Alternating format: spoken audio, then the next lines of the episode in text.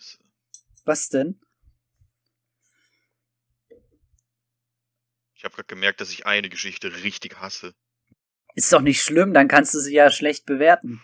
Mach ich auch. Aber sag noch nicht welche, ne? nee, mach ich nicht. Da bin ich echt jetzt gespannt auf eure Meinungen.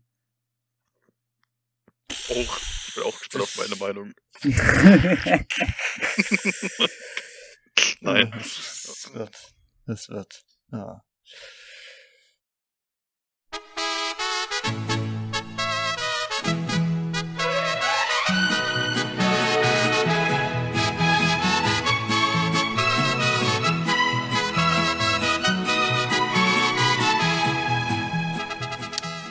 Saludos amigos und hola chicas. Hallo liebe Zuschauerinnen und liebe Zuschauer. Hier sind wieder eure drei Comic Caballeros am Start. Ich bin euer Enti, darf euch heute durch diese Folge als Moderator führen und an meiner Seite habe ich zwei ausgewiesene Experten in Sachen Disney Comics. Heute soll es in unserem Thema um Karl Barks gehen, den sogenannten Vater der DAX. Mein erster Gast, den ich heute begrüßen darf, ist jemand, der so ziemlich alle Barks Comics auch online auf seinem Rechner hat und sie sogar in der Badewanne liest. Ja, gut, in der Badewanne. Doch, ich glaube, ich, glaub, ich habe schon mal einen in der Badewanne gelesen. Egal, ist ja auch egal, genau. Das wäre dann Fall ich, äh, der Donaldist oder auch Leon. Freue mich wieder sehr, hier dabei sein zu dürfen heute. Und ich bin extrem gespannt. Ich meine, das Thema wurde noch nicht ganz genannt, aber ich bin schon wirklich gespannt auf das, was jetzt auf uns zukommt. Und somit auch gleich zum nächsten Gast überzugehen. Sehr schön, genau, denn unser dritter Compadres im Bunde, der hat sich extra für dieses Video nochmal einen ganzen Stapel an Barks Comics bereitgelegt und die letzten Stunden nichts anderes gemacht, außer gegessen, geschlafen und Barks Comics gelesen. Ich begrüße dich. Ja, hi, hier Lukas, Lucky, wie ihr mich auch immer nennen wollt. Ja, mir schwadroniert der Kopf vor lauter Barks. Ähm, ich hoffe, ich bin gut vorbereitet auf das, was jetzt kommt. Und ich denke, Enti wird euch jetzt auch erstmal gut erklären, was wir überhaupt machen wollen. Ja, das wäre gut. Genau, du hast es schon gut angedeutet. In diesem Video, in unserem äh, dritten Podcast, steckt heute tatsächlich mal ein bisschen mehr Arbeit dahinter als in den vorherigen beiden. Wir haben uns Gedanken darüber gemacht, welches Thema spannend wäre und wir würden gerne mal über einen besonderen Künstler reden, der als Vater der DAX bezeichnet wird und der gute DAX-Zeichner ist. Niemand Geringeres als Karl Barks. Und wir diskutieren oft über seine Geschichten und versuchen äh, zu dritt uns eine Meinung zu bilden, was sind denn so die besten Karl Barks Abenteuergeschichten. Also durchaus seine längeren Geschichten, die so mindestens 20 Seiten umfassen. Und wir wollen heute versuchen, zu dritt unsere liebsten Barks-Klassiker in ein Ranking zu bringen und eine Tierlist zu erstellen, welche Barks-Klassiker wir insgesamt am besten finden. Ich komme mal ganz kurz zu den Kategorien, die wir uns dafür ausgedacht haben. Wir wollen die 20 Geschichten, die wir haben, in fünf Kategorien einteilen. Ähm, wir haben sie S, A, B, C, D genannt oder besser gesagt D für durchschnittlich, C für schick, B für bombastisch, A für atemberaubend, und die beste Kategorie S für schnabelhaft. Ja, wir machen eine Tierlist. Ich habe gelesen, Tierlist ist auch so ein Internetphänomen, was auch erst so seit seit kurzem gibt, so seit ein, zwei Jahren. Ich habe damit überhaupt gar keine Erfahrung, wie man sowas macht. Deswegen lasse ich mich einfach voll heute auf euch mal ein. Ja, und wenn ihr nichts weiter am, am, Anfang zu sagen habt, denke ich, dann starten wir auch gleich mit der ersten Geschichte, die wir ausgewählt haben. Und wir beginnen gleich mit einem richtigen Klassiker, nämlich Weihnachten für Kummersdorf, beziehungsweise im Original Christmas for Shacktown, die im Verlauf des Jahres 1951 entstand, 32 Seiten füllt und das erste Mal im Januar 1952 erschien. In dieser weihnachtlichen Geschichte wollen Tick, Trick und Track den völlig verarmten Kindern im Elendsviertel Kummersdorf ein schönes Weihnachtsfest mit Geschenken und einem Festessen bescheren. Dazu spannen sie ihren Onkel Donald ein, der vor Daisy gut dastehen will und sogar seinen Vetter Gustav Ganz um Hilfe bittet, um den nötigen Geldbetrag von gerade mal 25 Talern aufbringen zu können. Nur der Geizhals, Onkel Dagobert, der an seinem übervollen Geldspeicher auf einem Haufen Baren hockt, spendiert nicht einmal ein Kreuzer. Dagoberts Knickrigkeit wird ihm zum Verhängnis, als sein gediebtes Geld in eine Höhle hinabrutscht. Ja, das Fest, da hast du ganz gut zusammengefasst, um was in der Geschichte geht. Ich weiß nicht, ich würde jetzt einfach mal anfangen zu sagen, was mir, an, genau. was mir an der Geschichte sehr gut gefallen hat und was nicht so und so. Also, ähm, was mir zuerst einfällt, das ist eine der wenigen Geschichten, wo ich wirklich so ein klein wenig Pippi in den Augen hatte. Also, Oh. wie halt bei anderen guten Weihnachtsfilmen oder so auch, finde ich es schon sehr berührend, wie hier den kleinen äh, Leuten aus Kummersdorf geholfen wurde. Dann finde ich es auch noch sehr, sehr cool, wie man hier mal dieses Ensemble komplett ausgespielt hat.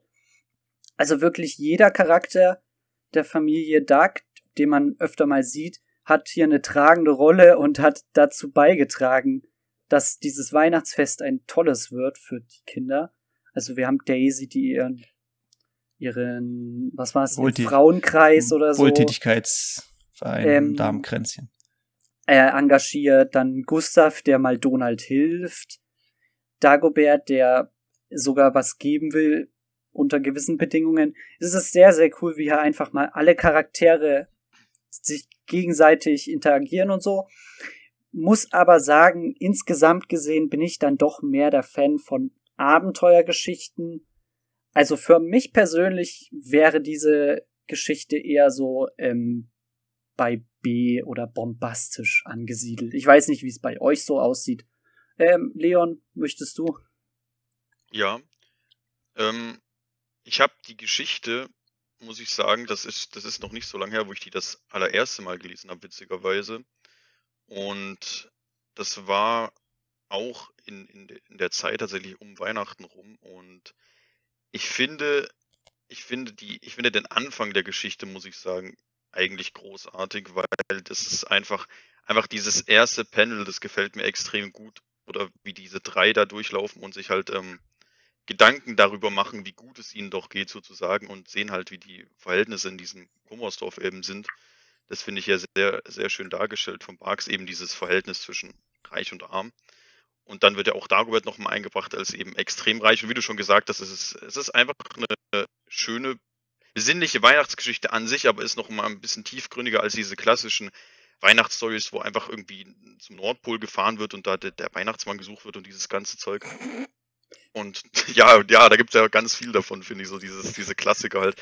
Und das ist eben nicht so eine Ja. an sich klassische Weihnachtsgeschichte. Und ich muss sagen, dass mir hier vor allem von Barks ganz viele Panels extrem gut gefallen an sich. Und es kommt ja auch zum Beispiel ähm, Jakob McDuck vor oder Jakob Jungerbel heißt er irgendwie da. Genau. Das heißt, einer der Vorfahren von Dagobert, das finde ich auch extrem interessant. Also Donald verkleidet sich ja ähm, als, als Jakob und geht dann zu Dagobert. Aber Dagobert äh, jagt ihn ja wieder weg, eben weil Jakob immer noch bei ihm Schulden hat und so. Und diese kleinen Details finde ich ganz witzig. Und eben die Panels, da gibt es ein Panel oder mehrere, da hat das, die sind ganz seltsam aufgeteilt. Die sind wirklich nicht gerade, sondern so, ich weiß nicht, so zackig oder so. Ich weiß nicht, wie ich das, Das, genau Panel, erklären soll. das diese Panel, wo sie kommen wir noch dieses dazu. Banderole ausrollen, ne? Also das wäre Ja, genau, mir genau, sofort im Kopf, wo von rechts oben Richtig, einfach nach links unten über die halbe Seite dieses Panel läuft, nur um diese Pergament, sag ich jetzt mal, zu zeigen, Genau, diese Grafik. Genau, das Panel passt sich, passt sich wieder ran an, sozusagen. Und das ist hier super interessant gemacht. Oder auch im Geldspeicher, wo das alles eben so ganz unsymmetrische Formen sind, sage ich jetzt mal an sich. Das gefällt mir extrem gut. Plus das auch die Einzige, was ganzen ich- Verzierungen, ja. die Barks äh, angebracht hat. Ja, Die überall diese Verzierung. kleinen Ja. Weihnachtssterne und Schleifchen sowas. Kerzen. Richtig, genau. Und das, das meine ich, das Design der Geschichte an sich äh, schon, ist schon großartig und auch hier eine der, einige der schönsten Zeichnungen von Barks an sich. Das Einzige, was mir überhaupt nicht gut gefällt, muss ich sagen, ist irgendwie das Ende. Ich finde das Ende ganz seltsam irgendwie. Ich weiß nicht, die stehen ja dann, oder auf jeden Fall das letzte Bild. Da Tut, sieht man ja noch, das, das mit, genau das mit diesem Zug. Ja, beschreib's ja mal ganz kurz. Genau. Mach weiter. Ja, auf, also eben, wie du gerade gesagt hast, am Ende da, da kommt ja dieser Zug da mit dem Geld rausgefahren und so, und dann halten die beiden sich ja am Ende im letzten Panel so die Ohren zu. Ich weiß nicht, das Mhm. Ende ist für mich so, ich, mir gefällt das nicht, mir gefällt das Ende einfach nicht so für so eine Weihnachtsgeschichte. Es ist, es ist entweder zu abrupt oder so, aber irgendwie sagt mir das Ende der Geschichte einfach nicht zu. Also ich würde die Geschichte, nur um mich ein bisschen kurz zu schließen, in die Kategorie A setzen, tatsächlich, also eins höher als äh, Lukas in dem Fall, weil mir ähm, eher mehr die, also ich weiß, ich bin nicht, nicht der allergrößte Fan von diesen riesigen Abenteuergeschichten von Bark, sondern eher von diesen, ich weiß nicht, diese Geschichte ist, ist einfach was Besonderes für mich, sage ich mal in dem Fall. Und darum würde ich es in A setzen, ja. Verstehe ich. Ähm, kann man ja noch ganz kurz sagen, auch wenn Barks Ende jetzt nicht das Optimale ist, Rosa hat ja später mal daran angeknüpft und dann noch, ich sag mal, versucht, eine Erklärung zu bringen, wieso jetzt auf einmal genau. in der nächsten Dagobert-Geschichte der Geldspeicher wieder ganz normal steht, wie man ihn kennt und das Geld da ist, wo es hingehört und wir nicht, wie viele Jahre sagt er hier, 272 Jahre darauf warten müssen. Gut. Genau, ja. ähm, eine Sache ist mir noch kurz eingefallen. Ich finde auch die Gegensätze gut in dieser Geschichte. Also die ganze Zeit wird mit Gegensätzen gespielt. Du hast vorhin schon gesagt, arm und reich. Dann haben wir auch die Sache mit, mit Geiz und ähm, Spendieren. Und warte, was hatte ich jetzt noch? Eins hatte ich gerade noch. Nee, fällt mir jetzt schon wieder gar nicht mehr ein. Ach ja, doch, die Geschichte, dass, dass Glück. Dago, ähm, dass Donald meint, er hat zu wenig Geld um seinen Neffen was zu kaufen als Geschenk. Und seine Neffen, denen ist das halt egal, wie viel Geld es ist, sondern die sind sogar ganz froh, dass ja. er überhaupt ein bisschen Geld hat, weil sie das wiederum in diese Sammlung bringen können. Also ich für meinen Teil, ich interpretiere das Ende so, dass es so ein bisschen der, der glückliche Zufall vom Geist der Weihnacht ist, der dann die entscheidenden 1000 Taler Scheine mit der Lok hinaus befördert. Aber ich, ich stimme dir zu, dass das Ende insgesamt etwas seltsam ist und auch ja etwas ja. kurz geraten ist, wenn man bedenkt, wie sich alles aufbaut im Vornherein. Genau, äh, genau. Stimme euch beiden total zu, dass es eine ganz, ganz besondere Geschichte ist, die unglaublich zeitlos ist, die unglaublich aktuell ist, also die man wirklich jedes Jahr zu Weihnachten durchaus wieder lesen kann. Es ist eine sehr ungewöhnliche Weihnachtsgeschichte generell im Disney-Universum und eine ungewöhnliche Geschichte, in denen die Ducks auch äußerst kritisch sind gegenüber der Gesellschaft, gegenüber den bestehenden Systemen und äh, Einstellungen der Menschen, was die Armut angeht, was man ja jetzt in Disney-Comics nicht so häufig hat oder was ein, ein gewisses Tabu darstellt. Äh, und ich mag auch inhaltlich an der Geschichte sehr, wie die Ducks alle versuchen, an einem Strang zu ziehen, zwar aus unterschiedlichen Interessen am Anfang ein bisschen. Äh, aber dass dann natürlich Onkel Dagobert, der äh, nicht ein Kreuzer springen lassen will, dann sein ganzes Vermögen verliert und dass der, der krasseste Gegensatz ist, der in der Geschichte aufgebaut wird, das macht es, glaube ich, für mich zu einem, ja, unglaublich zeitlosen Klassiker, so dass ich äh, Leon zustimmen würde, dass hier die Kategorie A durchaus angebracht ist. Also bei zwei gegen eins denke ich, werde ich mich jetzt auch nicht gegen euch stellen. Und also denke, nicht bei Weihnachten für Kummersdorf. Denke, Kummersdorf nee, ist, A ist vollkommen okay. Okay, sehr schön. Cool, dann haben wir ja praktisch schon die erste Platzierung fertig. Super. Dann würde ich sagen. Willst du jetzt ausrechnen, äh, wie Dagobert, wie lange wir brauchen, bis wir durch sind? Hm, naja, also ich hoffe, ja, dass, das wir, dass wir nicht zwei, dass wir nicht 272 Minuten brauchen für das heutige. Ja, kann sein, dass Video. die ganze Geschichte in mehrere Parts aufgeteilt wird. Also wir hoffen, dass es in ein oder zwei Parts erledigt ist, das Thema. Ja, genau. Ja. Mach ruhig. Aber wir wollen ja hier auch nicht durch, durchrennen, genau, sag durchhetzen ich mal. ist auf jeden Fall auch keine gute Idee. Genau, wir wollen jeder, jeder Geschichte Zeit. das bieten, was sie verdient hat. Genau. Da kommen wir in jedem Sinne. Ja, die Leute wissen jetzt nicht, warum ich lache, aber es ist. Ja, ja. Okay, gut. Wir kommen zur Alaska-Katastrophe, North of the Yukon aus dem Jahre 1965. Und darin erfahren wir so einiges über Onkel Dagoberts bewegtes Leben als Goldschürfer am Klondike. Damals, als Onkel Dagobert als junger Mann 1898 Startkapital brauchte, um seine Ausrüstung zu finanzieren, nahm er bei dem schweinegesichtigen Shandy Schofel einen unzüchtigen Kredit auf.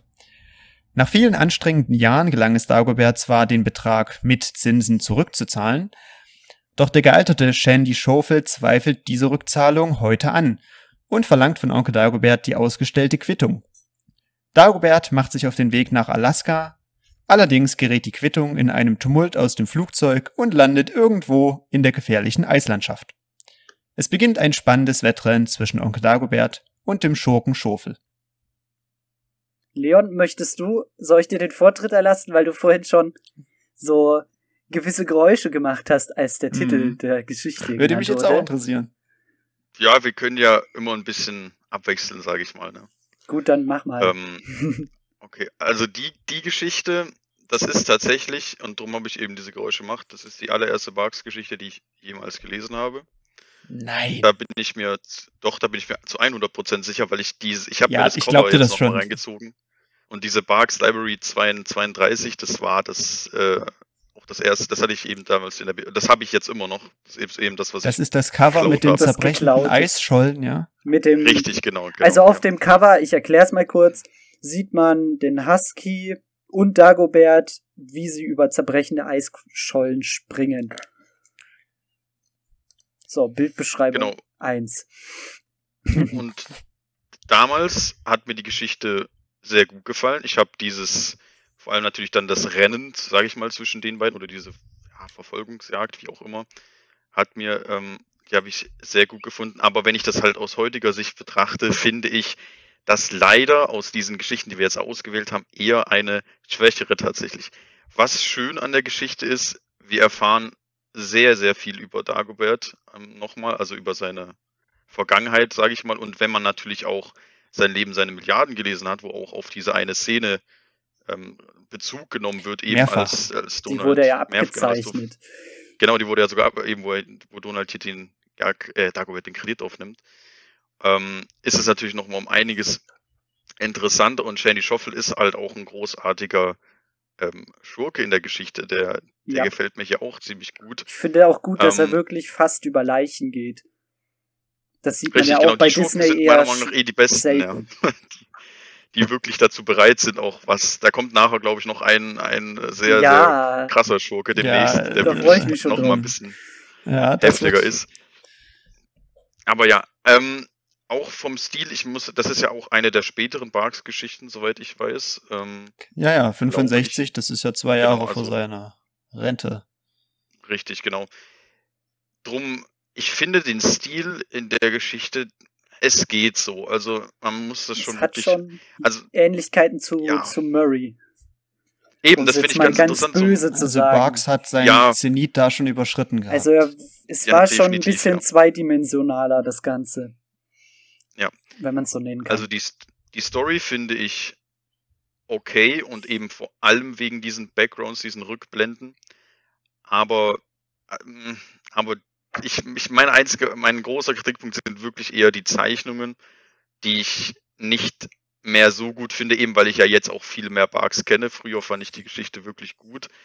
Aber vor allem, ah gut, vor allem auch der Anfang gefällt mir halt gut, wie das Ganze eingeführt wird, eben hier mit diesem Buch oder in diesem Zeitschrifteneintrag über Dagobert. das Ich ist weiß so nicht genau, was super das war. mit den Journalisten. Eben genau, wo die, wo die dann alle angerannt kommen und sagen, ja, haben sie hier ein bisschen, bisschen Geld für mich, äh, hier noch eine Milliarde für mich ja, und so. Das, die Spenden. der, der Anfang ist schon sehr cool. Und dann liest er dann äh, Schoffel auch eben diesen Eintrag, erinnert sich so an Dagobert Duck, aha, da kann ich mir doch noch, da kann ich mir noch was abknüpfen sozusagen. Das ist alles schon gut aufgebaut, aber dann eben, wenn es gerade um diese, um dieses Schlittenrennen geht, da, da tue ich mich sehr schwer damit, darum würde ich die jetzt auch, also für mich eher in B setzen. Und wenn ich ganz hart sein sollte, sogar in C, aber das, das kann ich nicht machen eigentlich. Darum sage ich jetzt mal B. Ich mach mal weiter. Also ich bin bei dir super, wie hier ähm, die Vergangenheit von Dagobert beleuchtet wird. Ich find's auch klasse, dass man Dagobert mal von den Kindern trennt und mal so zumindest teilweise in der Geschichte Dagobert allein auf ein Abenteuer schickt. ja, ja, ist sehr eigenständig. Dann haben wir Barco, einen altgedienten Schlittenhund. Und ich finde diese Kombination zwischen diesem Barco und Dagobert, das hat sowas von diesen, ähm, oh, wie heißen sie? Es gibt Filme und auch Bücher, irgendwie Ruf der Wildnis oder sowas, glaube ich, heißt es. Ähm, wo halt genau ich dachte, diese es kommt Polizeihund Rex. Nein, nein, nein, wo genau diese Kombination fährt. Also so ein Schlittenhund und sein, sein Herrchen, die halt durch die Wildnis am Yukon reisen und allerlei ähm, mit der Natur zu kämpfen haben. Das ist so eine viel benutzte ähm, Kombination. Gab es doch zuletzt auch so einen Film mit Harrison Ford, der so fürchterlich aussah vom CGI her. Aber egal. Auf jeden Fall, ich liebe diese Kombination. Muss aber auch sagen, ähm, Zeichnungen sind einfach nicht hübsch. Muss man mal so hart hinstellen. Und insgesamt, äh, irgendwas hat mir an der Geschichte gefehlt. Ich weiß es auch nicht. Deswegen, es klingt hart, aber ich habe sie nur bei C eingesetzt. Uff, ja. Okay, da sind wir auch Ja, in der äh, Nähe, sage ich mal, wir zwei. Ja, Ja, äh, ich schließe mich euch da auch weitestgehend an, dass die, die Geschichte äh, ist auch eine sehr besondere Barks-Geschichte. Ich bin aber der Auffassung, wir bewerten die Geschichte besser, als sie ist, weil wir das Gesamt, den Gesamtblick mittlerweile haben, den Rosa dadurch mit reingebracht hat. Dass Rosa in sein Leben, seine Milliarden, das achte Kapitel um Dagobert drumherum gestrickt hat, dass er uns die, die Vorgeschichte um Shandy Schofield erzählt hat mit dem schwimmenden Casino und dem Schaufelraddampfer auch. dass, dass wir mittlerweile der letzte Schlitten nach Dawson äh, bekommen haben, wo es auch noch mal so ein Rennen gab um einen äh, äh, Schlitten. Ja. Und das Rennen finde ich einfach schon hundertmal besser als das von der Alaska-Katastrophe. Auch ist, zeichnerisch. ist es auch. Ja. Und, und wenn ich sogar sage, bei Rosa zeichnerisch, und das ist Rosas Frühphase, dann ist es halt echt krass. Ähm, In seiner Frühphase hat er sich ja auch nur so ein bisschen mehr an Bugs orientiert, genau, genau. wenn nicht gar genau, so abgezeichnet. Vielleicht deshalb. Und ja, also inhaltlich nicht der Burner, zeichnerisch schon sehr schwach. Äh, Ich tendiere da auch deutlich zu C, wenn nicht gar zu D. Uff. Also dadurch, Ja. dass wir so viele tolle Geschichten dabei haben, irgendwas muss ja hinten stehen, Freunde. das stimmt schon. Was hatten wir die gesagt? Durchschnittlich, ne? War das ja. D wie durchschnittlich, C wie chic. Aber Schick. ihr müsstet dann beide um eine Bewertung nach unten Nee, gehen, also- ne? also nur weil ich das sage. Ich weiß nicht, ob wir uns in der Mitte treffen und sie trotzdem noch als schick Mhm. Also, bezeichnen. Ich habe die gerade noch mal durchgeblättert und der deutsche Titel trifft's an manchen Stellen schon ganz gut. Ja, bist- also Du bist schon fies. ähm, nee, ich ich glaube, ich gehe ich gehe tatsächlich äh, ich gehe ich würde mich äh, eine Stufe runter bewegen sogar noch, weil ich habe mir gerade die Inuits noch mal angeguckt. Was ist da denn los, Alter? Obwohl, obwohl du los? so viele Emotionen in die Geschichte reingepackt hast. Ja, das reingepackt ist so hast. traurig. Es Also- ist, ich habe die wirklich, ich habe die wirklich richtig cool gefunden als Kind. Das ist so traurig gerade. Naja, gut. Ja, wir haben ja sicherlich noch die ein oder andere Geschichte, äh, wo es auch um Onkel Dagoberts Jugend geht. Heute hier mit dem Angebot. Ja, ich, ich das denke ich Wink, doch. wink. So, also machen wir ein C draus oder machen wir ein D draus? Wie nett sind wir denn? Also wenn ich mir die anderen Geschichten angucken, die wir haben, würde ich jetzt D sagen, ehrlich gesagt, weil äh, Ja, ja, Ja. ja. Okay, da. einmal sage ich noch sein. okay zum D. ja, ich bin sehr traurig jetzt natürlich. Naja, Gut. nee. D haben wir eingeloggt. Wir haben das eingeloggt, wir schauen uns das am Ende an, äh, die Lottozahlen, ob die stimmen. äh, vorher kommen wir aber zu unserer nächsten Geschichte. Und jetzt haben wir eine richtige klassische, schöne Abenteuergeschichte mit einer richtig schönen Schatzsuche, nämlich die sieben. Städte von Cibola, The Seven Cities of Cibola, aus dem Jahr 1954. Erstmals in der Mickey Mouse 38 1961 bei uns erschienen. Der reichste Mann der Welt, Dagobert Duck, ist so ziemlich in allen Geschäftsbereichen der Welt aktiv, um sein gigantisches Vermögen stets zu vermehren. Gelangweilt sucht er nach einem Wirtschaftszweig, in dem er noch nicht erfolgreich ist und wird von Donald sowie Tick, Trick und Track auf das Geschäft mit indianischen Pfeilspitzen gebracht, die man mit etwas Glück in der Wüste finden und für immerhin 50 Kreuzer weiterverkaufen kann. Dagobert ist sofort Feuer und Flamme und begleitet seine Neffen liebend gern.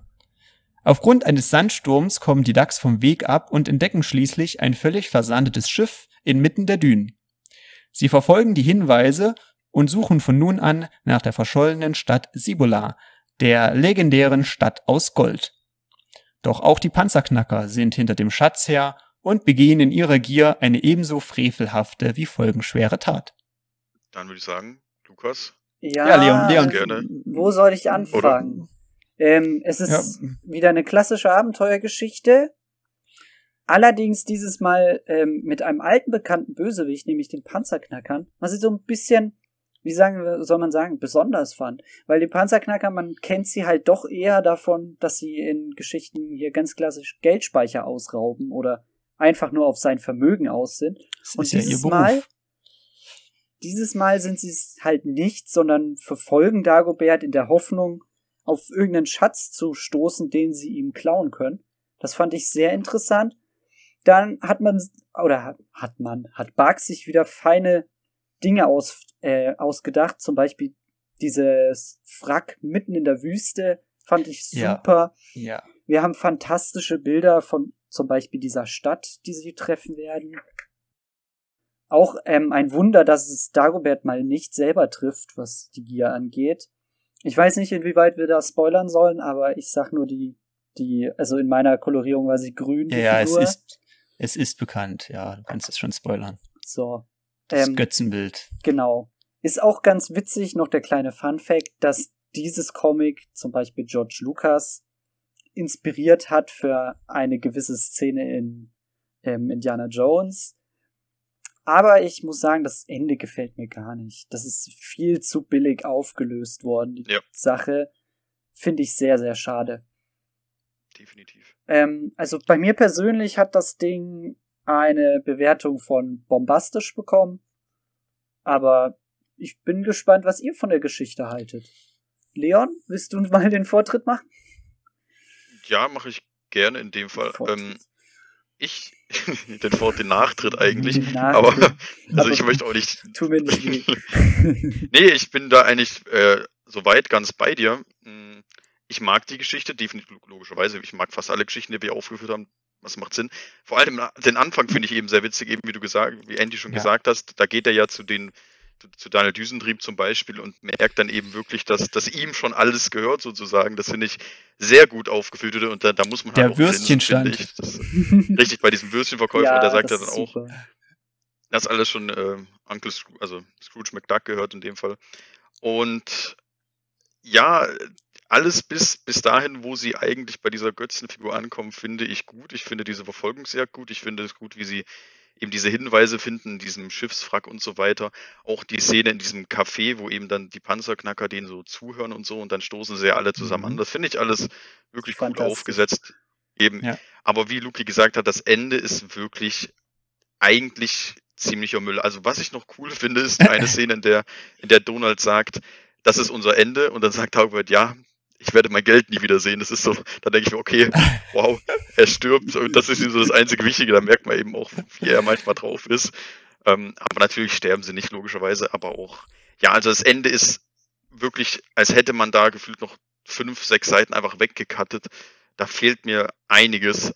Ähm, deshalb habe ich aber das trotzdem für mich in A reingesetzt in dem Fall, weil das wirklich bei mir nur am Ende liegt, dass ich die Geschichte nicht so gut finde, weil den Rest, auch wie Luke gesagt hat, die Landschaften, die einzelnen Panels eben von diesen Goldschätzen und diesen Diamanten und so und alles, finde ich äh, sehr beeindruckend umgesetzt und vor allem eben dieses Eröffnungspanel, wo sie dann wirklich da stehen, ähm, vor, diesen, vor diesen Felsen und so weiter, das ist, das hätte man vielleicht mit der Kolorierung ein bisschen besser noch machen können, sage ich mal. Auch, auch das Splash-Panel des es, Comics ist es ein gibt, Klassiker. Es gibt gute Kolorierungen davon. Gut, dann habe ich in dem Fall die schlechte hier. Ähm, genau, genau Allein das Splash-Panel Splash Panel, wie er ja. ähm, in Münzen äh, geduscht wird. Badet. Genau. Ich glaube, das ist auch auf dem einen ähm, EHPA Collection Buch drauf. Wie heißt das? Einer der Ziegelsteinbände. Enti, du weißt äh, der, Bescheid. Der, der dunkelgrüne, der Fantastilliardenband? Ja, ja, da müsste das vorne drauf sein, das Bild. Denkbar, ähm, ja. So, also genau, äh, A habe ich gesagt, ja. Also ich bin bei A bei der Geschichte, weil für mich wirklich nur das Ende nicht, nicht stimmig ist, sonst der Rest ist, hm. bin ich, hm. finde ich gut. Hm. Ja, deshalb würde ich A sagen. Äh, ja, äh, Freunde, ich mag die Geschichte ziemlich, ziemlich, ziemlich gern und ich finde die super duper gut. Also für mich gehört die mindestens in A rein. Das ist eine meiner allerliebsten äh. Schatzsuchgeschichten von Onkel Dagobert. Von Karl Barks mit Onkel Dagobert, weil man auch am Anfang noch nicht richtig weiß, dass es sich in eine Schatzsuche entwickelt, sondern man hat am Anfang deutlich diesen humoristischen Teil und kommt dann in die Schatzsuche rein, wo es bluternst wird für die Ducks und sie auch gegen die Panzerknacker antreten müssen. Äh, Lukas, du hattest es ja schon gesagt, es ist die erste Geschichte, wo die Panzerknacker auch mal eine größere Rolle spielen, abseits des Geldspeichers. Also da mal nicht mit ihren kleinen Handbohrern unterwegs sind, um eines kleines Löchlein reinzubohren in den Stahlbeton.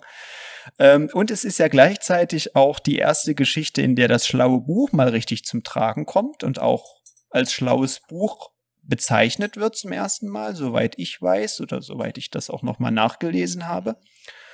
Ähm, und die Geschichte hat natürlich auch diesen deutlichen Pluspunkt, dass äh, George äh, Lucas und äh, Steven Spielberg diese legendäre Szene mit der Kugel so großartig fanden, dass sie das ja auch in Jäger des verlorenen Schatzes mit eingebaut haben. Und aufgrund dieser Tatsache, dass die Geschichte popkulturell auch so bedeutsam ist, halte ich hier ein A mindestens für angebracht. Hm. also, warte, Leon, was hattest du gesagt gehabt? Ich habe ich hab auch äh, A gesagt in dem Ja, Fall, ja. dann habe ich wieder. Ich meine, ich bin jetzt da bin ich wieder überstimmt. Jones, aber nicht so dabei. ja. ja, ich finde auch nicht, man sollte dieser Geschichte ein A geben, weil Indiana Jones sie zitiert hat, nee. sondern wegen, weil die Geschichte selber halt einfach eigentlich schon gut ist. Richtig, ja.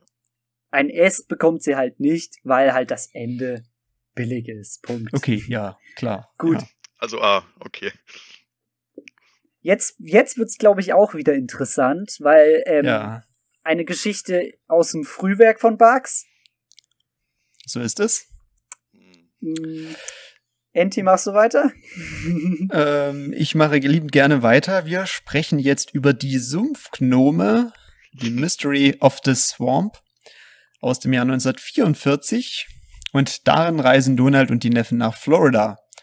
Sie stoßen in den Everglades auf das Volk der Knixen und Donald muss gegen den Schweller Gnero um ihre Freiheit ankämpfen, unterliegt allerdings. Meisterschweller, die, wohlgemerkt. Äh, die Neffen können den Knixen-Götzen Gnihilo mit ihrem Plattenspieler manipulieren und schlussendlich können die Ducks dann doch noch fliehen äh, ja, also eine sehr durchtriebene, sehr merkwürdige Geschichte. Ich weiß nicht, was Barks da vorher, also ob er da auch zu viel Sumpfwasser getrunken hat, als er das geschrieben Boah. hat. Ich, ich, denke wohl, ja. Äh, äh, ja, ich, ich lasse euch mal die einführenden Worte ja. weiter. Ähm, also ich habe die Geschichte vorgeschlagen für dieses Ranking. Ich habe es verbrochen, sorry. Und ähm, kommen wir erst okay, mal raus. Du bist raus aus der Herde. Toll. Nee, ähm, ich fand, also allein schon das Splash-Panel, wo der, wo der Name der Geschichte eingebaut ist, war wunderschön. Ähm, auch insgesamt, der Sumpf ist sehr, sehr toll dargestellt und auch die Stadt der Knickse finde ich sehr, sehr nett gemacht. Ähm, auch der Aufbau der Geschichte ist ganz nett, wobei man hier so ein, ähm, wie soll man sagen, so ein, so ein Schema hat, was Bugs ganz oft benutzt hat irgendwie. Also Donald fühlt sich gelangweilt, unterfordert, was auch immer und will Abenteuer und dann stolpert er halt mehr oder weniger freiwillig in ein Abenteuer. Okay, in diesem und Fall. Beißt sich dann, und, und beißt sich dann richtig rein und will auch ja. trotz jeder Gefahr unbedingt weitermachen. Genau. Ich muss auch sagen, ich mag, ich mag diesen Aufbau dieses Sumpfes, wie man die ersten zwei, drei Seiten noch nichts von diesen Knicksen sieht, sie dann so langsam nach und nach erst so im Schatten und im Dunkeln und nur so halb dargestellt werden. Als Krokodil zum Beispiel wir mhm. dann auch natürlich wieder mehr wissen als die Enten und wissen, wer die Enten da, also was für Leute da sind, die die Enten ärgern. Aber die Knickse selber, ich glaube, es ist eins der ersten Völker, was Barks sich ausgedacht hat. Ja, und dementsprechend finde ich das noch ein bisschen zu viele Konzepte in einen Topf geworfen. Ja. Also man hat so ein bisschen so dieses Zwergindianer-mäßige, ähm, dass man keine Eindringlinge haben will. Dass mit, die Sachen verschwinden am Anfang. Mit der seltsamen Camping-Sachen. Genau. Mit der seltsamen Kultur der, ähm, der viereckigen Indianer. Also man hat hier auch wieder einen Wettkampf, beziehungsweise eine Aufgabe, die gelöst werden muss, um frei zu werden. Aber es ist insgesamt alles noch so ein bisschen unaufgeräumt und fünf verschiedene Konzepte, die in einen Topf geworfen wurden. unterhaltsam auf jeden Fall, aber doch noch ein bisschen sehr unordentlich. Das ist mein Fazit zu dazu und insgesamt habe ich so mit dieser Geschichte ein D wie durchschnittlich gegeben. Okay. Ähm, ja, äh, die Geschichte, das habe ich auch gesagt, die musste ich noch mal lesen, weil daran konnte ich, ich konnte mich an die äh, Knickse erinnern, aber die Geschichte an sich oder die Story, da wusste ich wirklich nicht mehr genau, was, was da passiert und darum habe ich eben letztens noch mal gelesen gehabt und ich muss sagen, hier ist es eine von den Geschichten, wo mir wahrscheinlich die Zeichnungen besser gefallen als die Story an sich. Ja, du wusstest hinterher immer noch nicht, was passiert. ich habe mir nur die Zeichnungen angeschaut. Nee, das stimmt auf jeden ähm, Fall. Nee, das meine ich halt wirklich so, weil äh, es gibt, es gibt viele Panels, die, die finde ich großartig, eben wie du schon gesagt hast, äh, am Anfang schon dieser, dieser Sumpf, das, das gefällt mir schon super. Und auch wie der, wie die am Anfang wieder, also wie die am Ende wieder zum Anfang eben zu diesem Angler-Typ da zurückkehren und dann so sagen, äh, eben dann nochmal mit dem kurz reden und so. Und ja, ich meine, die Knickse. Das Ende ist so billig, sorry. Ja. Es ist dasselbe die, die Ende End wie bei dem vorherigen Geschichte. Mhm. Wenn ich noch schlechter. billig. Mach Sind weiter. die Äpfel vergiftet? Nein. Nein, warum haben, nicht. Warum haben die Knickse sie dann überhaupt eingefangen, wenn sie doch Äpfel haben, die sie vergessen lassen, dass sie überhaupt da waren? Ja, das, das, mm. das widerspricht sich ein bisschen. Und warum müssen sie erst den Krokodilen vorgeworfen werden und sie dann doch einfach gehen lassen? Nee, ich reg mich zu sehr auf. Mach weiter. Ja, nee, also ich, ich mag, aber also das Volk der Knickse mag ich schon, also nee, eher das Design eigentlich, das Volk an sich, ja, das Konzept vom Volk geht so. Wie gesagt, wie du schon gesagt hast, es ist eigentlich eine Vermischung gefühlt von allem, auch wenn, wenn davon Dinge erst später äh, erschienen sind, aber es ist wirklich so ein ganz riesiges Wirrwarr aus, aus Eigenschaften, die diese Figuren mit sich bringen. Darum finde ich das alles ein bisschen, es ist alles ein bisschen verwirrend. Also ich, ich ja, wie gesagt, als ich die Geschichte gelesen habe, habe ich mir gedacht, okay, was, also was passiert jetzt noch so alles, weil das wirklich so, so viel auf einmal war. Was ich aber witzig finde am Anfang, das mit diesen Schildern, wo da wirklich steht Achtung vor den äh, Nixon eben und dann nochmal ein Ja, mit dem, mit, dem, mit dem Sprachfehler wurde das überhaupt mal aufgelöst? Warum die einen Sprachfehler haben? Ist es nur im Deutschen so? Ist es auch im, in der US-Version so? Wie, wie ist denn das? Warte, oh, ich ähm, habe die englische Variante nicht. Ich konnte nur das deutsche Geknickse Was ist, was ist im Deutschen der Sprachfehler? Weil ich habe den. Überall werden Gs rangehangen. Also Nee, aber auch nicht überall, sondern also, nur für bestimmte. Ich glaube, beim, beim N oder so werden Knicks, mhm. wird es G rangehangen. Genau konnte ich es jetzt auch nicht. Ich habe das Comic auch schon weggelegt, weil ich damit nichts mehr zu tun haben wollte jetzt. Mhm, kann ich verstehen. also es ist unterhaltsam, aber ja, ich habe schon nee, genug gesagt. Also ich habe gerade mal geguckt, die haben hier keinen Sprachfehler im Englischen, so wie das für mich. Nee, die, die reden normal, so wie das für mich aussieht. Also hat Frau Fuchs es noch verwirrender gemacht. Anscheinend hm. schon, ja. Oder hm. sie fand, sie fand selber dieses Volk so lächerlich, dass es noch lächerlich. Ja, ich ja. finde ich find die süß. Ich, ich mag die. ja.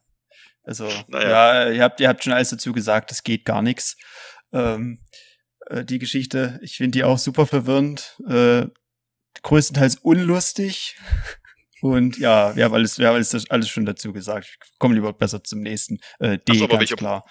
D, okay, äh, ja, ja. Ja, ihr seid auch bei D, oder? Gut. Ja, wie gesagt, ja, D, ja. das Konzept des Sumpfgnome hat Barks einfach in späteren Geschichten nochmal aufgegriffen und viel besser umgesetzt. Ja, also die also, Konzepte für die Völker schon. Und auch die Location Sumpf war hier schon ziemlich gut getroffen, hat aber dann später dann auch nochmal äh, verbessert. Man muss ja sagen, es gibt halt so ein paar wie soll man sagen, Arten von Geschichten, die Bugs einfach immer wieder mal etwas anders gemacht hat. Sei es die Zwergindianer oder die Land, das Land der viereckigen Eier. Das sind so Geschichten. Fall dann auch besser eben. Ja. Die mir halt an der Stelle eingefallen sind, wo ähnliche Geschichte, aber besser verpackt. Und wo wir schon bei Völkern sind, sorry, dass ich jetzt die Überleitung klaue, aber ich muss es Nein, einfach ist doch tun. super. Gehen wir jetzt ins Land unter der Erdkruste. Bitte, Enti. Genau, so ist es. Denn mein persönliches Lieblingsvolk, was Barks geschaffen hat, abseits der Knixen jetzt natürlich, ähm, sind die Kullern aus dem Land unter der Erdkruste. Im Jahr 1955 ist Onkel Dagobert außer sich vor Sorge um die Erdbebengefahr in Entenhausen. Nicht auszudenken, wenn ausgerechnet ein Erdloch seinen Geldspeicher verschlucken würde. Ein tiefer Stollen führt Onkel Dagobert, Donald und die Jungs nach einer rasanten Lorenfahrt schließlich in eine gigantische Höhlenwelt, die von den Ost- und den Westkullern bewohnt wird. Sie kullern und rollern für ihr Leben gern gegen die Massiven im Land unter der Erdkruste. Um die Erdbebengefahr zu bannen, stibitzt Onkel Dagobert hinterlistig den Kuller Cup, die Siegertrophäe der sportlichen Kullern. Diese wollen es den Dachs nun heimzahlen und rächen sich mit einem verheerenden Erdbeben, durch welches auch der letzte Kreuzer von Onkel Dagoberts Barschaft in dem gigantischen Höhlensystem landet. Fantastische ähm, Geschichte. Ja. möchte, Ja, ja, ich mach, ich mach. Ähm, da kommen wir nämlich gleich wieder zu einem Konzept der Knickse, was hier einfach besser umgesetzt wurde. Die Kullern. Ist also auch wieder ein fremdes Volk, diesmal allerdings nicht sonst wo, sondern unterhalb von Entenhausen, haben aber eine Fähigkeit der Knickse übernommen, zumindest finde ich das, nämlich die Große Sache mit Nasen, dem Rundwerden und Rollen. das Schwellen. Schwellen. Ich weiß nicht, wie die, wie die es bei den Kullern im Deutschen gemacht haben. Ich habe leider, leider ist auch Quatsch, nur die englische Variante gelesen. Was Besseres hatte ich jetzt nicht zu Hause. Hab mich aber sehr unterhalten gefühlt. Erstmal wieder dieser klassische Aufbau, ähm, äh, also man geht an einen Ort, den man vorher nicht kannte und es gibt wieder so ein Mysterium, was sich über mehrere Seiten aufbaut. Also ma- am Anfang sieht man nur diese runden Kullern liegen, ohne ihre Nasen gesehen zu haben, sag ich jetzt mal. Und dann verlieren die Ducks ihre Loren. Und erst so im fünften, sechsten, ich glaube sogar erst so die zehnte Seite oder so, sieht man da das erste Mal einen Kullern in voller Form. Dazu kommt, dass diese Viecher einfach so einen englischen Cowboy-Dialekt machen. Howdy, Partner. Was so mega süß ist. Also ich fand diese Geschichte sehr, sehr unterhaltsam. Und dazu auch zum Ende hin diese vollkommen absurd überdrehte Erdbebenszenen. Oh ja, Ja, ja. die ist genial. Fantastisch. Ja. Eigentlich, wenn man es genau nimmt, ist das eher so ein Gag-Zehnseiter, den man einfach übel aufgebläht hat, im positiven Oh, Sinne. wirst du ihm aber nicht gerecht. Nein, nein, also ich finde es trotzdem weniger, weniger eine Abenteuergeschichte als eine sehr, sehr gute Gag-Geschichte.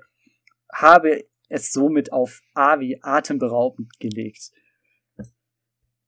Okay. Ja, Leon, jetzt bist Ja. du dran und ich, äh, ich hoffe, du weißt, sag nichts Falsches. Ja, ich, Enti nee, köpft mich. Enti steht schon hinter mir, muss ich dazu auch sagen. Ich muss ja wirklich aufpassen. Der wirft gleich mit soll. Steinen. Genau. Ähm, das Ding ist, ich habe die Geschichte erst nicht so gut in, in Erinnerung gehabt. Warum weiß ich nicht mal, kann ich nicht begründen. Und ich habe die gelesen am Freitag im Zug, glaube ich. Ja, ich glaube, ja doch, das müsste da gewesen sein. Und ich habe vermehrt wirklich oft geschmunzelt. Also es hat schon angefangen. Alleine schon, wie Dagobert Donald wieder überlistet, da runterzukommen. Er fragt ihn so, ich weiß nicht, wie das im Deutschen ist, er fragt ihn einfach so stumpf, Donald, hast du 500 äh, Taler in dem Fall auf Deutsch? Dann sagt Donald, nee, natürlich nicht. Und dann sagt er, ja da, du, ähm, du schuldest mir noch 500 Dollar, ab geht's. Und dann, dann, müssen, die, dann müssen die da runter. Und ich finde, die fand die Stelle schon großartig. Was mich im Deutschen aber genervt hat, muss ich kurz sagen, die haben die ganze Zeit gesagt, dass diese Murmeln, haben sie bezeichnet, grün sind. Und da habe ich mir gefragt, hey, das, da Okay. stimmt irgendwas nicht mit der Kolorierung, weil die sind, äh, vielleicht war es auch die falsche Übersetzung, ich weiß nicht, was ich da gelesen habe, aber die Murmeln sind ja äh, grün, rot und blau, aber die reden die ganze Zeit von diesen grünen Murmeln. Das hat mich genervt in der deutschen Übersetzung. Im Englischen ist es nicht so. Ähm, ich muss sagen, für mich ist das die beste Geschichte mit einem anderen Volk. Also es ist für mich das beste Volk von Barks, weil es etwas Vergleichbares, glaube ich, einfach vorher überhaupt nicht gab. Also so einfach auch von dieser, dieser Idee, von diesen, ich weiß nicht, wie, wie kommt man über, überhaupt darauf? Ich, das ist, Ja, Ich das find ist das doch völlig groß- logisch. Du musst dir doch Erdbeben irgendwie erklären. Ich fand das im Geografieunterricht damals, das konnte ich nicht akzeptieren. Stimmt, ja gut. Allgemein, ja stimmt, das Ende, da, da muss ich auch noch kurz drauf. Das Ende finde ich sowieso grandios, aber die Stelle, ich finde die Stelle schon So super, als, ja, ja, als alles dunkel ist und dann kommt dieses Panel und dann sieht man diese, diese riesigen Höhlentrakte und äh, wie weit das noch, wo die dann halt leben, die beiden Völker, das ist so cool gemacht. Ich weiß nicht. Und auch die eine Stelle, ähm, wo Donald und Dagobert in dieser Lore die ganze Zeit ru- rumhersausen und es einfach nicht stoppt. Ich musste, da, ich, Mhm. ich musste da wirklich lachen. Ich fand das wirklich witzig und, und als sie dann auch so ironisch Tick, Trick und Tick, Trick und Track antworten. Also hier ist der Text super, hier ist, Hier sind die Zeichnungen extrem gut von Barks, eigentlich fast schon überall. Manchmal habe ich ein paar Szenen, wo die Köpfe von den Dachs mir ein bisschen zu groß sind. Ich weiß nicht, was da, was da los war. Aber ich, ich finde es großartig, auch wie die, wie diese Völker, die machen das ja einfach auch Spaß. Die wollen ja eigentlich überhaupt nichts Böses. Das ist deren Darum Sport. geht es. Darum Richtig, geht es. Die ja, am Ende nur wird's erst Sport zur Rache, als sie gekränkt wurden Genau, von den Enten. genau. Aber vorher war es reiner Sport. Aber Genau, sie verstehen es ja nicht. Sie verstehen ja nicht, wieso das Geld runterkommt. Sie erklären sich das ja so, Onkel Dagobert, der wirft sein Geld freiwillig denen darunter. Richtig, Um und die sie schicken zu das ja ärgern. wieder zu, hoch wieder zu ihm. Das ist ja das Beste an der Sache. Also schon diese, diese Ironie, Weil, weil das in den Radioshows verschenken sie das Geld ja immer. richtig. Das haben die ja fast schon als Beleidigung, ja doch, die haben das ja als Beleidigung. Ja, klar. gefasst. Die haben sich Und, richtig gekränkt gefühlt. Das ist eigentlich der einzigste Punkt, der ein bisschen schade ist an der ganzen Geschichte, dass sich die Kullern und die Enten Nicht in so versöhnen. einem schlechten Verhältnis auseinander. Genau, das stimmt. Das Es ist Es tatsächlich. gibt ja Fortsetzungen. Leute. Ja, natürlich, Es aber- ja durchaus. Ja, man hat die Terry Fermies oder auch Kullern, wie sie im Deutschen heißen, ja ähm, wiederverwendet in verschiedensten Formen. Also zum Beispiel DuckTales, sowohl die alten als auch 2017, als auch das Videospiel haben die Kullern dabei. Zeigt einfach schon mal, wie unglaublich beliebt diese Figuren, diese, diese, dieses Volk ist, diese Nebenfiguren sind. ähm, um noch kurz abschließen zu wollen, jetzt habe ich ja schon wieder ziemlich viel gesagt. Also, ähm, am Anfang hätte ich die Geschichte wahrscheinlich im, im Bereich D oder so angesetzt, weil ich mich daran eben nicht, ich weiß, ich weiß nicht, was, was da mein Problem war, ich konnte mich da nicht mehr gut dran erinner, erinnern auch, aber schon, schon diese Panels, diese drei, wo die ganze Stadt hochgeworfen würde, eine mit dem Wasser aus der Badewanne rausge, rausgenockt wird. Landet Also- in der Brücke. Richtig, das, das kannst du dir doch nicht ausdenken. Aber doch, Karl Barks kann es und drum finde ich, dass von den Ze ich finde, ich, also ich muss jetzt ganz ehrlich sein, auch dann wie dieser Geldspeicher wieder hochgesprengt wird von dem Geld. Ich, richtig, ich sage jetzt eins, ich setze diese Geschichte in S. Und das meine ich so, ich finde diese Geschichte richtig gut. Und auch wenn es nur eine Gag-Abenteuergeschichte ist, die Geschichte gehört für mich in S. Und das, ich, ich finde das, ich, ich kann gar nicht glauben, dass ich das jetzt sage, aber ich finde die Geschichte richtig gut. Die Geschichte hat für mich keinen einzigen negativen Aspekt eigentlich. Also, außer ich müsste jetzt, wenn ich sie nochmal durchlesen würde, fällt mir vielleicht da was auf, so, wenn ich mir alles genau angucke, aber, also auch wo Dagobert in Ohnmacht fällt und so, also es ist alles, ich mag die Geschichte wirklich Also, jetzt also, also sehr. Mein, mein Kritikpunkt, wenn wir durchaus jetzt mal auf Kritik in der Geschichte eingehen wollten, wäre die Sache mit dem Moos, wie die Dachs unter der, unter dem Moos dann tatsächlich aus der Höhle wieder hinauskrabbeln Stimmt, ja, und die das Kullern ja fest wurde. davon ausgehen, äh, da kommen die niemals hoch aufgrund des Mooses. Das fand ich etwas seltsam, aber ich kann das absolut akzeptieren. Das ist für mich eine der genialsten Barks-Geschichten. Definitiv hier der S-Rang durchaus angebracht. Ja, dann Ähm. muss ich mich wieder beugen und wir bleiben beim S. Ich, ich würde gerne noch auf den Punkt kurz eingehen wollen, den, den ihr schon angedeutet habt, dass ja die Kullern das alles aus Spaß machen und äh, das Kullern als Sportart ansehen, um in Mannschaften gegeneinander anzutreten, um das größte Erdbeben auszulösen, um dann mit Hilfe ihres Radios, was sie aus Germaniumplatten gebaut haben, oben die Meldungen zu hören, äh, von der Richterskala und äh, Beben äh, 6,0 Ja, ja. und alles so, oh, schon, ah, schade, nur eine In diesen 6,0. Schulklassen da, ja, ja. Äh, das haben sie bei DuckTales dann auch nochmal mächtig ausgebaut, was ich sehr, sehr, sehr, sehr mag. Ähm, aber betrachtet's doch auch mal in diesem krassen Gegensatz zu Onkel Dagobert, der ja für Hobbys und Sport relativ wenig übrig hat. Und er flüchtet aus dem Land, wo es nur um Sport und Spaß geht. Weil, weil arbeiten tun die Kullern ja nicht. Das sagen sie ihm ja sogar, dass sie keine Richtig, ja. Minengeschäfte betreiben oder so. Dass Dagobert da nichts mit anfangen kann und sich gezwungen sieht, den Kuller Cup zu stehlen, das ist für mich schon mal noch ein ganz anderes Level als bei anderen Abenteuergeschichten, wo er auf Feinde trifft. Ja, definitiv. Da hast du einen guten Punkt nochmal angeschnitten. Ja, das stammt nicht explizit von mir, den habe ich auch von Duckipedia aufgegriffen. Schöne Grüße äh, an die Kollegen von Duckipedia. Äh, Grüße gehen raus. Fein gemacht. Also, Und was man, zu, was man zu der Geschichte natürlich auch noch sagen muss, ist, dass das ja schon die gekürzte Fassung ist, weil wir ja immer noch einige Panels nicht kennen, die in der ursprünglichen Fassung von 32 Seiten mal drin war. Was sehr schade Und dennoch ist es schon die längere Fassung, also Hm. Zumindest bei mir war es so. Ich weiß nicht. Ich denke, heute gibt's nur noch diese. Ich Ja. sag jetzt mal die mittellange Fassung, weil das Original war ja sogar noch kür also Original die erste Veröffentlichung war sogar noch kürzer als das, was wir bekommen Mhm. haben. Genau, da waren es nur 27 Seiten. Wobei, ähm, gut, ich weiß nicht, was gekürzt wurde, aber ich denke, wenn da noch mehr Gags gewesen wären, ich weiß nicht, ob das der Geschichte so gut getan hätte. Ob es Ja, dann nicht ja. irgendwann zu viel so, geworden wäre. so super. Ich Zu lächerlich, ja. so, wie sie jetzt ist, sie ist, sie ganz cool. Ja, vielleicht auch nur hier und da ein paar Panels am Anfang, wo es nochmal um die Erläuterung zu den Erdbeben ging äh, und wie sie mit der Lore hinab, hinabgefahren sind. Das könnte ich mir vorstellen, dass da vielleicht was war. Noch etwas mehr, aber. Tja, äh, sehr schön, Freunde. Da sind wir doch schon sehr weit gekommen, was diese Geschichte angeht. Können wir eigentlich Schluss machen für heute, finde ich. Ja, wäre wär ein guter Abschluss, zumindest für einen ersten Part. Das Es heißt, werden doch drei Parts noch. ich, ja, wenn nicht gar vier, müssen wir Vier, mal schauen. ja, ja. Ich meine, je nachdem von der Länge her müssen wir vielleicht hier und da noch was schneiden, aber ich denke, wir müssen jetzt auch leider aufhören. Hm. Aber wir haben auch ein gutes, gutes Ende gefunden, eine schöne Geschichte zum Schluss. Richtig. Die erste in So S, sieht's oder? aus. Ich. Das war die erste S für heute. Wir haben zwei A's, zwei D's und ein S verteilt. ich bin sehr erstaunt, dass ich die in S gepackt habe, aber ist okay, passt. Ich weiß nicht, Enti, machst ich mach noch mal einen ganz kurzen Roundup, was wir denn für heute bewertet haben.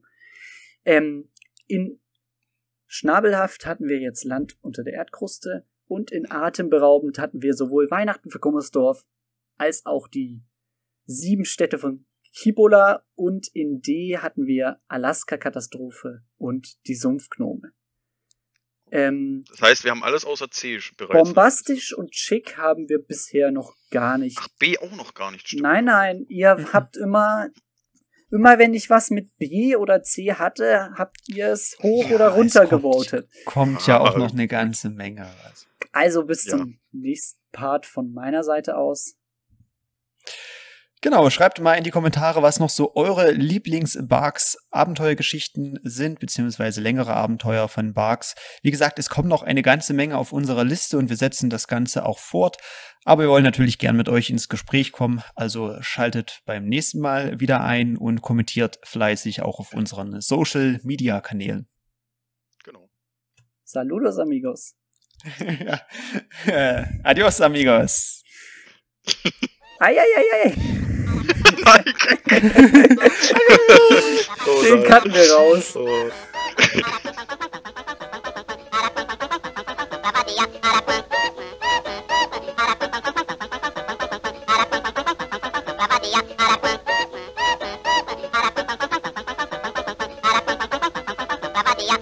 Thema beim nächsten Mal ist die 20 besten Daniel. Düsentrieb-Geschichten. Nee, nee, nein, 20 bitte nicht, Alter. Nee, vor allem auch nicht Daniel Düsentrieb. Ich krieg bei Daniel Düsentrieb, glaube ich, nicht mal drei Lieblingsgeschichten hin. Und wenn, dann denke ich nur an seine Daniel. Vorgänger. Sein erster Erfolg. Wer ist überhaupt Daniel Düsentrieb? Nicht, dass mir da jemand reinquatscht, wenn ich hier anfange. Ja, ich muss doch. Also jetzt, meine, wer macht denn sowas? wer weiß denn sowas? Hm. Saludos, amigos und hola chicas, liebe Zuschauer und liebe Zuschauerinnen. Ich habe ein Echo bei dir, äh, Lucky, glaube ich. Das ist scheiße. Nee, oder? Doch. Bi- Warte. Mach noch mal. Also mach mal Test irgendwas, bla bla. Ähm, Test 1, 2, 3, 4, 5. Ich darf heute die Anmoderation liefern für ein wunderbares Thema. Ist so besser? Ja, so ist besser. So ist Leon, gut, kannst du auch noch mal was sagen? Gerade hat's mich genervt. Hallo! Düsentrieb ist Karl Barks. Hm. Kommt hin.